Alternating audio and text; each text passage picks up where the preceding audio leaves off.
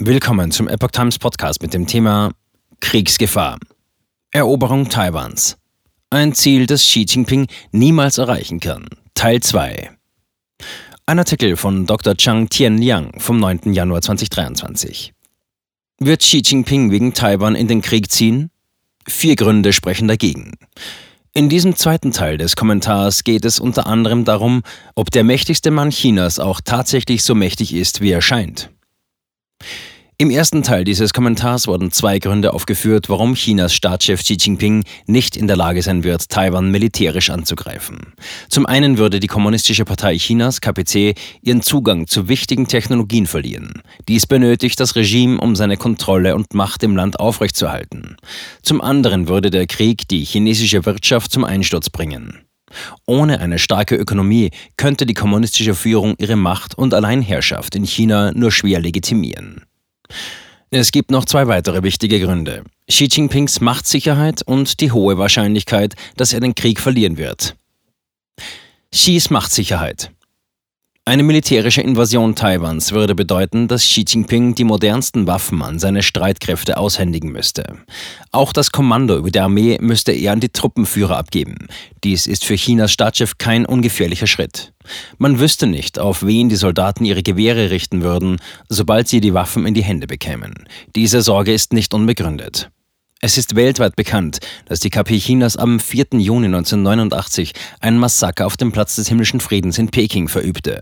Der damalige Parteiführer im Hintergrund, Deng Xiaoping, setzte 300.000 Feldsoldaten ein, um Studenten und Bürger, die Demokratie forderten, zu unterdrücken und anzugreifen.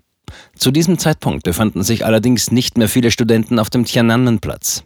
Deng hätte theoretisch nur 10.000 Soldaten gebraucht, um dem Protest ein blutiges Ende zu setzen. Aber warum mobilisierte er 300.000? Der Grund war simpel.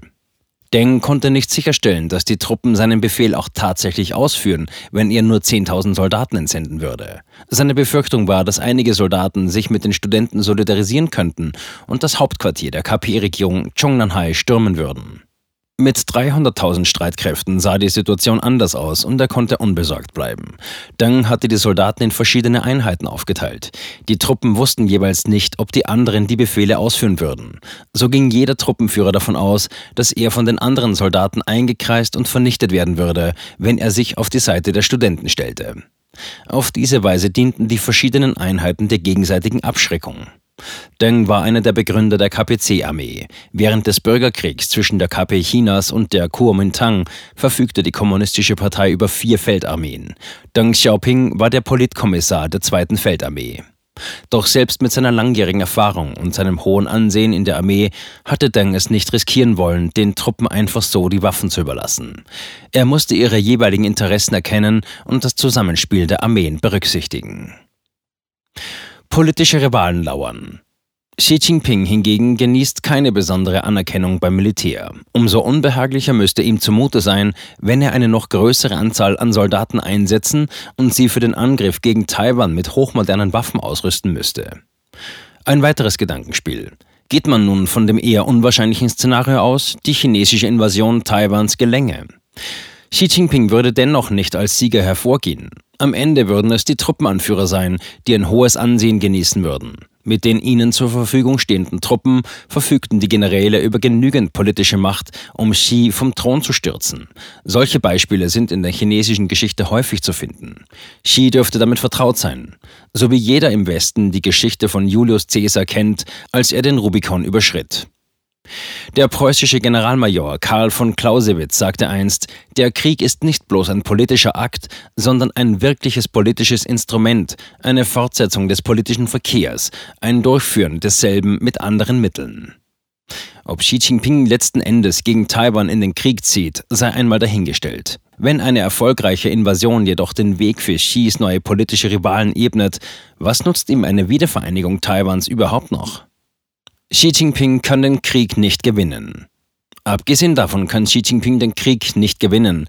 Das führt zum vierten Grund, warum Chinas Staatschef Taiwan nicht mit Militärgewalt erobern könnte. Wie Bloomberg berichtet, hat das Zentrum für internationale und strategische Studien im August 2022 eine Reihe von Kriegsszenarien durchgeführt.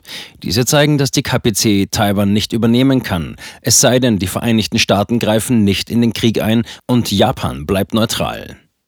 Dabei wurde die Korruption des KPC-Militärs nicht berücksichtigt. Während seiner Regierungszeit seit dem Jahr 2012 hat Xi Jinping eine Reihe von Generälen entlassen. Unter ihnen waren Admiral Guo Bo-xiong, Admiral Xu Chai-huo und Logistikminister Gu Chun-shan. Klar ist, die Korruption innerhalb des Militärs beeinträchtigt die Einsatzfähigkeit der Truppen und die Logistik. Die Befehlshaber der KPC wenden viel Energie auf, um ihren Vorgesetzten zu gefallen und ihre Karriere voranzutreiben. Sie konzentrieren sich viel mehr darauf, sich selbst zu bereichern, als sich mit einer zeitgemäßen Kriegsführung zu beschäftigen. Selbst wenn Xi die Augen vor diesen Problemen verschließen würde, so sind sie den Beamten auf allen Ebenen des Militärs bekannt.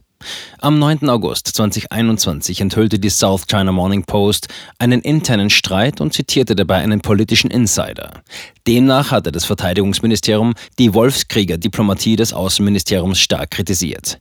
Diese habe die demokratischen Länder verärgert. Der Streit zwischen den Ministerien soll sich vor den Augen des Staatschefs Xi Jinping abgespielt haben, so die Quelle. Geht man davon aus, dass Xi Jinping die Wiedervereinigung Taiwans aus politischen Gründen anstrebt, wäre es demnach wahrscheinlich, dass er in einen Krieg zieht, den er mit Sicherheit verlieren wird. Bei einer Niederlage wird Xi selbst fallen.